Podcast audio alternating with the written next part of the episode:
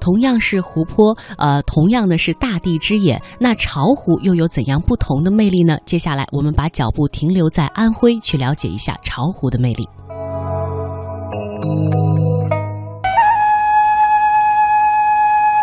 在安徽省中部长江北岸，有一个形似菱角而又像鸟巢的湖泊，这就是我国第五大淡水湖巢湖。巢湖素以优美绮丽的风光而闻名，湖面烟波浩渺，翻墙如画，母山伫立于湖心，湖光山色交相辉映。巢湖湖水面积八百二十平方公里，是安徽省最大的湖泊。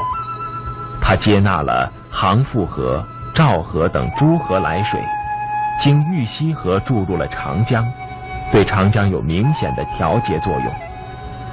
每年汛期到来的时候，长江江水倒灌流入巢湖，湖水水位上涨，大大缓和了长江水势，减轻了长江的压力。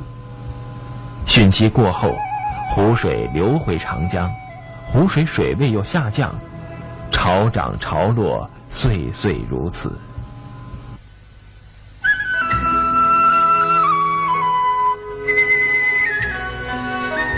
二零零二年的枯水季节，当地村民在巢湖北岸唐家嘴一带发现了大量被潮水冲上岸的陶片、玉斧、银印等文物。这些与人们生活密切相关的用品为什么会沉入水中？这些物品是不是能够证明，在巢湖湖底有一座人们曾经生活过的城市呢？经过专家考证，这些文物出自于汉代，的确来自沉睡在巢湖湖底的文物遗迹。这谜一般的水下古城，将人们的目光引向了历史上曾经神秘消失的。居巢国。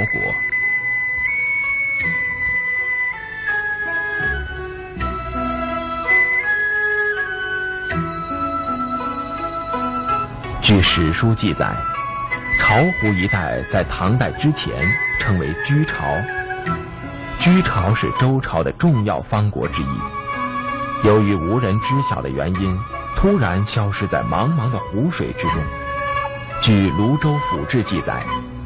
巢湖在吴赤乌二年七月二十三日戊时，也就是公元二百三十九年陷落。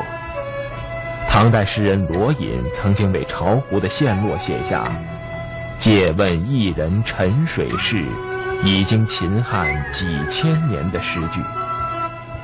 这些记载和传说都告诉我们，在这块遗址上，多年前。曾因某种自然灾害发生了地面塌陷入巢湖的事故。从目前巢湖及其周边的地理环境看，地震的可能性最大。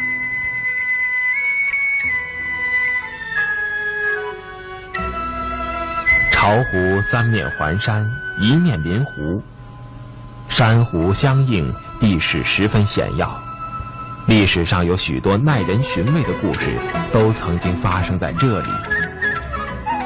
两千多年前，楚霸王项羽引兵东征，汉军一路追击，将楚军围堵在垓下。四面楚歌之中，虞姬拔剑自刎，项羽领兵突围过了淮河。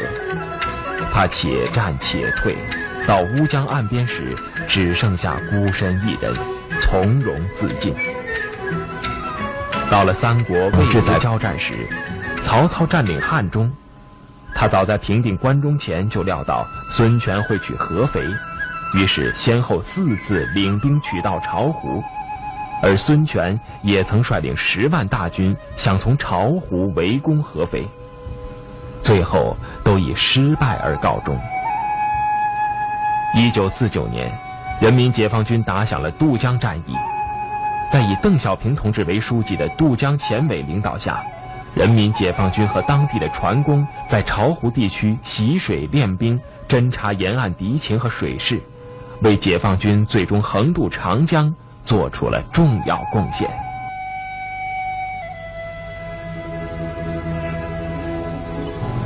如今的巢湖已是硝烟散尽。成为皖中的旅游胜地。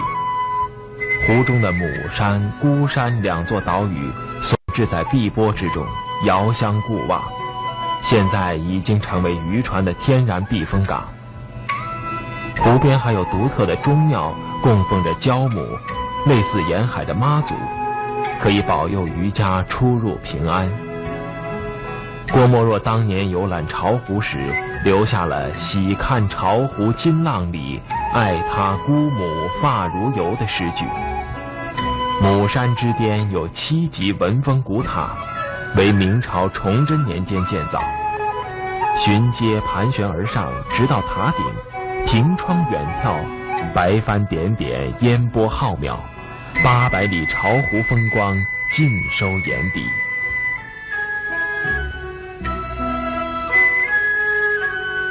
巢湖流域地处北亚热带区域，气候温和，物产丰富，是安徽省的鱼米之乡。在巢湖水域，近百个鱼种雀跃欢腾。巢湖的银鱼、大闸蟹、白米虾更是水中精品。因为个大肥美而闻名全国，每逢贵客临门，他们都会成为礼宾待客的上等佳肴。丰饶的物产养育着巢湖人，并且让他们练就了一手造船织网的好功夫。巢湖独特的大木盆是巢湖古老的捕鱼工具，宽且平的底适应了巢湖水浅的特点。因为巢湖是五大淡水湖中最浅的一个，平均水深还不到三米。大木盆速度不快，但是非常灵活，利用它可以捕到藏在滩涂水草中的虾蟹。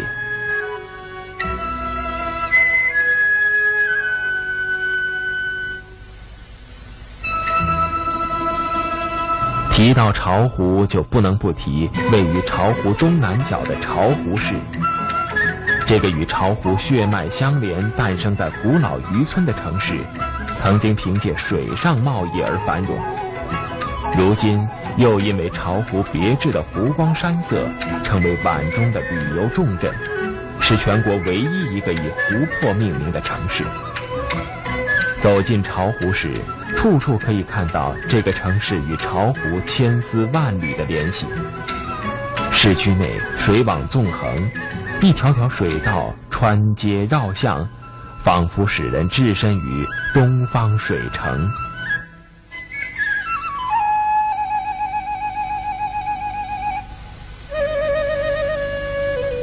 巢湖人爱唱歌。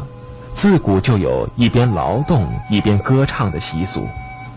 每当人们捕鱼插秧时，歌声此起彼伏，充满了劳动的乐趣。